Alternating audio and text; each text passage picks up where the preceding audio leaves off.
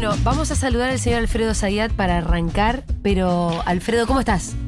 Bien, buen día, buenas tardes. Buen ¿cómo día. Contarte que acá están Fito y Fede Vázquez para conversar con vos. ¿Qué tal, Alfredo? Hola. Em, ¿Cómo van? ¿Cómo andan? Alfredo, antes de que arranquemos con lo del gasoil y la energía y Sí. todo eso, que es muy complicado, quiero que comentemos un poquito de Rosenkrantz, porque recién estábamos escuchándolo eh, en, el, en el resumen que pasamos habitualmente acá en Segurola, eh, a, uno de los poquitísimos jueces que tiene la Corte Suprema decir, esta ficción, esta fe populista de, de donde hay una necesidad, hay un derecho, ya terminemos con esto.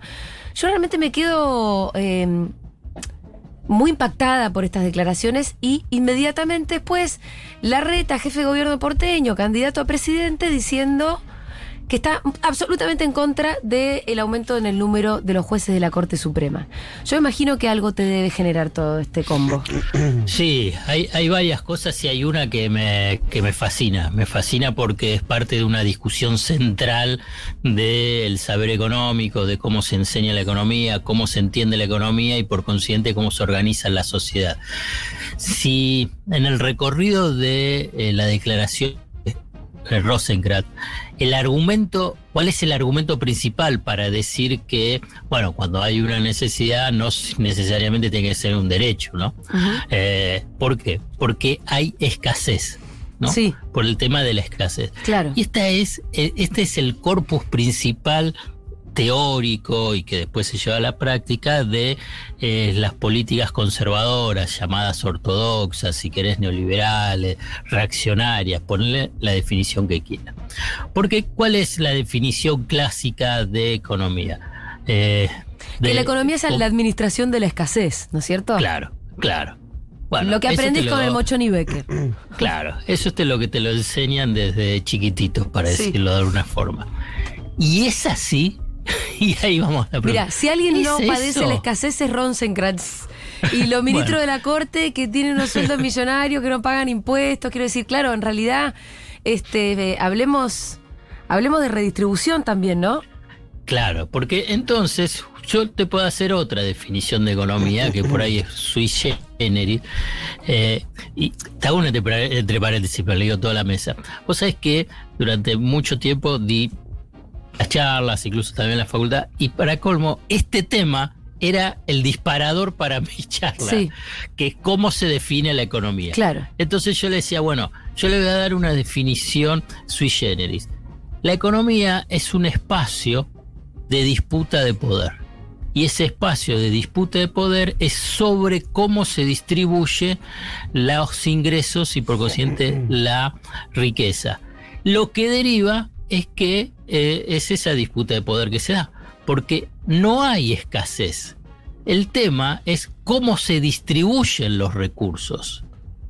Entonces, voy a un ejemplo. La Argentina.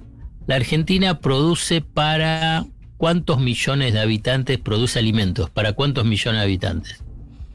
Muchos más que los que tiene la Argentina. Sí. ¿no? O sea, Argentina ahora con el censo, ¿qué es lo que sabemos? Que somos 47 millones. Estiman que Argentina produce alimentos para 300 millones, 400 millones.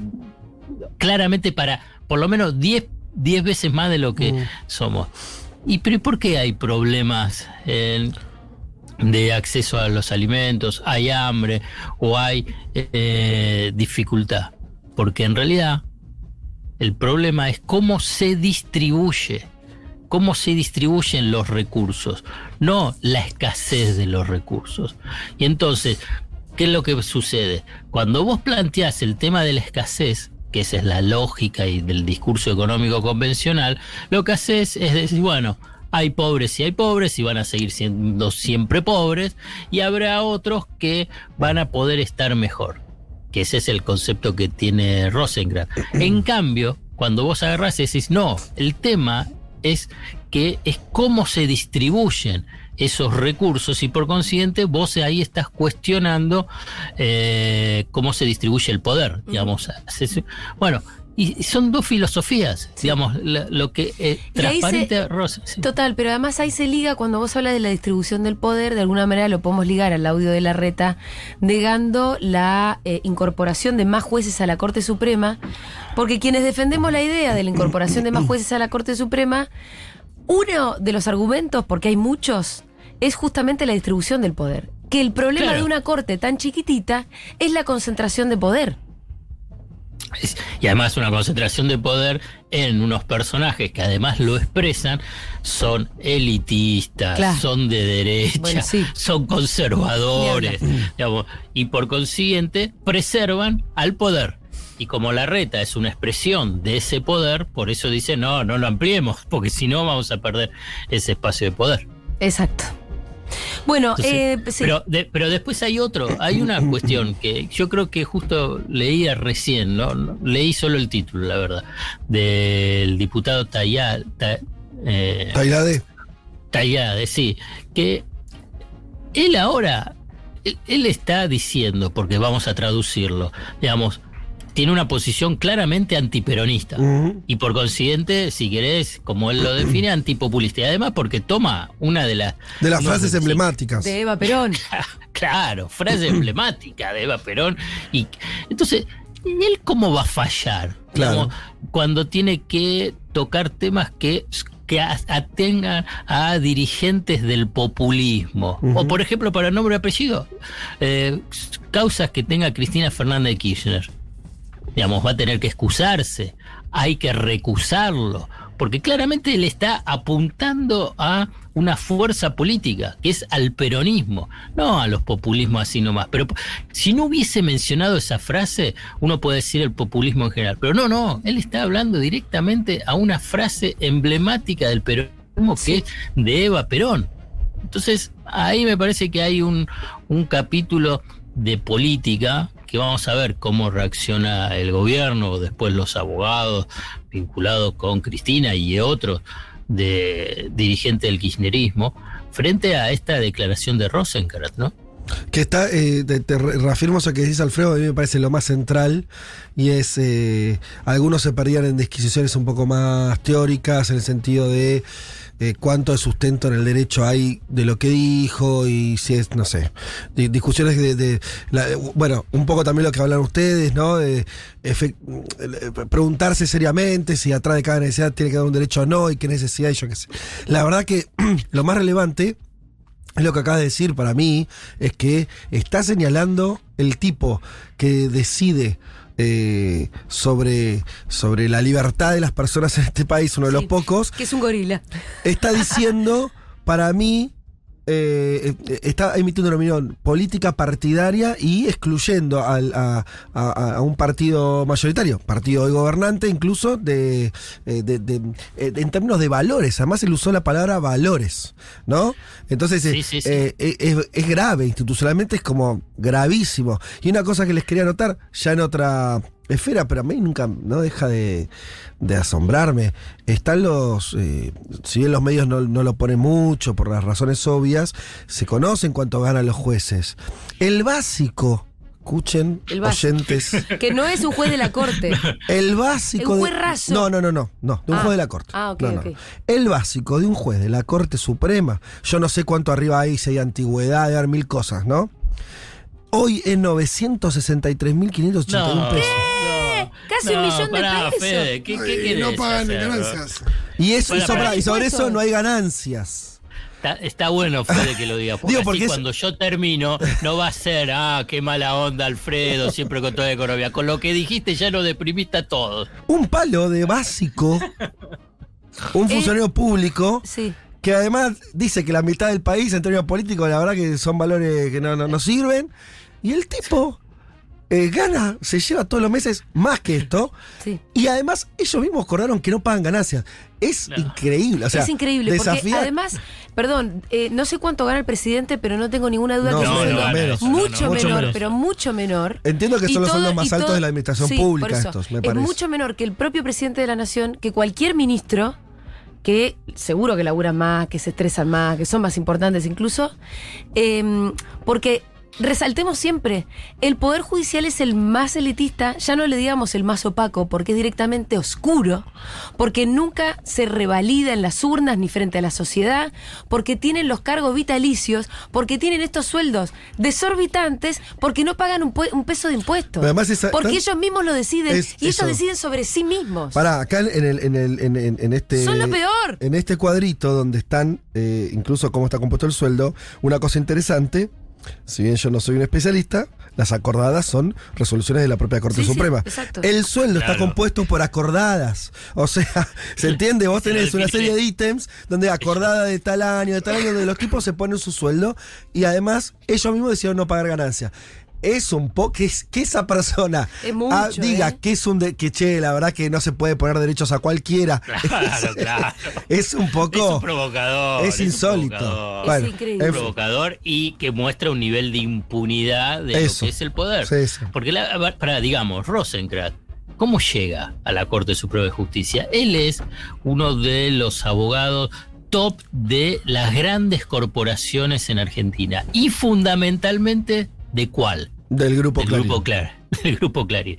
Que quién es el que propuso que sea Rosenkrantz es un prófugo hoy de la justicia argentina. Sí, claro. Que es Fabián Pepín eh, Simón. Rodríguez Rodríguez Simón.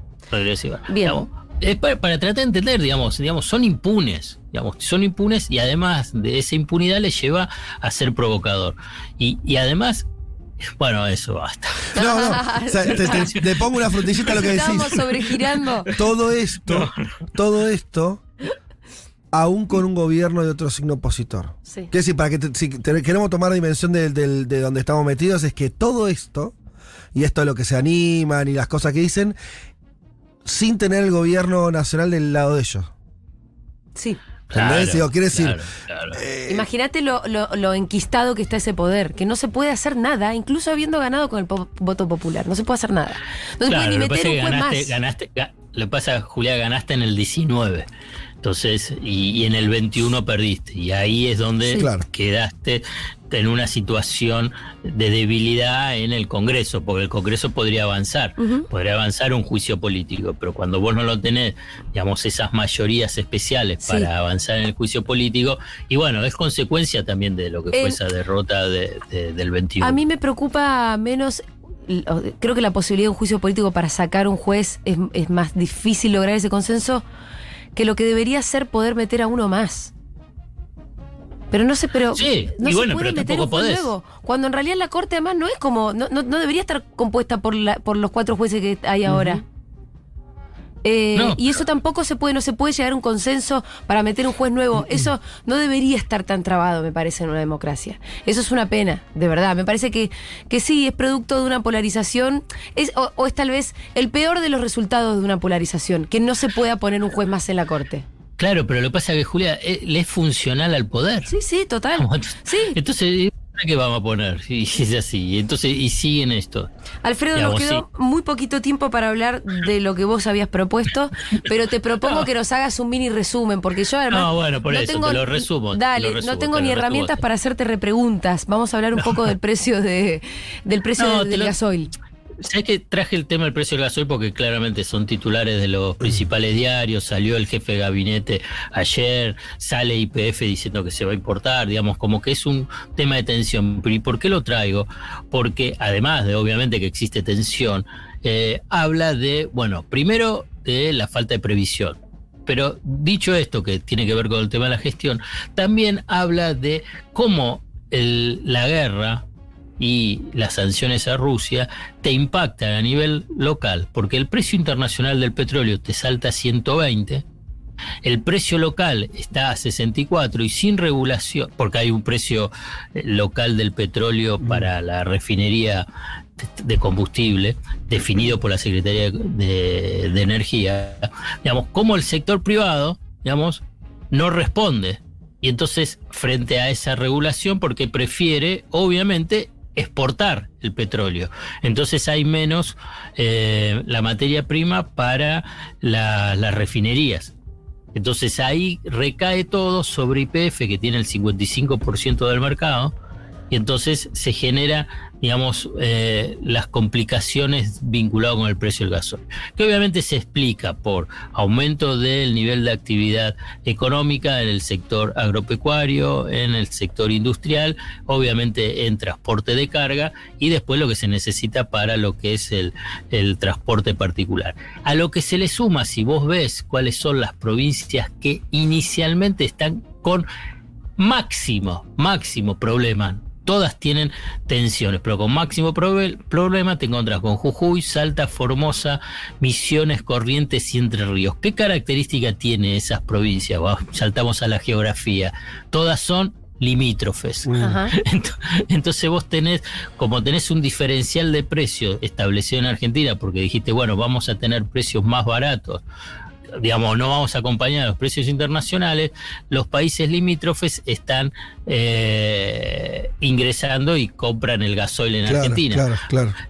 IPF calculó que eh, de un año a otro hay un 30% más de venta de gasoil a patentes extranjeras. Mira. Entonces, toda esa complejidad. Hay gente que cruza, carga y vuelve a cruzar, no es exportación. No, no, no. No, no, no, no, no, no, no, Entonces, ¿cómo vas a decirle no, no, a vos no te doy? No, claro. Entonces, se genera todo un problema. A lo que se le suma que claramente se, incrementó la, la demanda de gasoil por mayor actividad, por mayor actividad económica. Bueno, todo eso lleva a que IPF va a tener que importar eh, más gasoil y que lo va a tener que hacer a pérdida. Y esto es un, uno de los... Claro, porque tiene que comprar a precio internacional y venderlo al precio local. Claro, obviamente que los privados no lo van a querer hacer. Claro. Y entonces eso es que te enfrentas con esa situación. Lo que digo es como para tratar de entender y para cerrar, digamos, que eh, el, conflicto, digamos, el mundo está dado vuelta, entonces está pata para arriba. Hay que tener esa, e, ese escenario para después pensar las políticas locales, porque si no te generan muchísimos problemas. ¿eh? Hoy es el gasoil, anteayer era el trigo, después puede ser el maíz. Claramente eh, hay una necesidad de tener una sintonía fina más unas políticas audaces frente a una distorsión profunda que hay en los mercados internacionales y que te impacta en el mercado local. Eh, iba a hacer una preguntita, o dos en realidad más allá de lo que va a hacer IPF, esto de decir que, anunciaron que no iba a faltar el, el gasol, entonces se iba a importar con el costo que tenga, ¿ese costo lo paga la empresa IPF, lo paga el Estado, es lo mismo? IPF. lo paga la empresa. Y, es una empresa nacional. Claro, pero es una, eh, corregimos con mayoría, con mayoría total. Pero es una, es una empresa que, que, al mismo tiempo cotiza en bolsa. Eh, y y, vos decías, eso de la restricción, es impracticable, no se puede hacer, eh, no se puede hacer por una cuestión, no sé, ética o, otra, o hay, otras cuestiones de restringirlo a, que no puedan hacer esa, esa compra. En, no, por, lo que tengo entendido, digamos, cuando vos haces esas compras minoristas, es imposible, digamos, porque es una cuestión, es como que vos decías, voy a Uruguay y no puedo comprar algo. Y sí, claro, como, ¿por qué? Claro, sí, una discriminación, está bien me imagino que eh, sí, lo mayorista sí puede llegar a haber restricciones. Digamos, viene un camión cisterna de, de ANCAP, te estoy poniendo en forma figurada, ¿no? Y va y, se llena con gasoil a un precio más bajo y después cruza Uruguay, me parece que eso claramente no se puede. Y, tampoco la, la posibilidad de aumentar la producción, también eso está limitado está limitado vinculado con la, capacidad de, producción, la capacidad instalada, ¿no? De la industria de refinería. Claro. Ok. Llegas hasta un punto. sí, bueno, va, a tener que importar. Sí. Y, en fin, Así es la cosa. Así es la cosa. Alfredo, te mandamos saludos a Saludos a Rosencrantz. Siempre, hay que estar bien, siempre hay que estar bien con los Le podemos pedir a él un poco de guita para la importación de gasoil. Seguro que es oyente de Futurock. Le mandamos un beso. Chau, Alfredo, nos vemos el jueves que viene. Dale, bárbaro.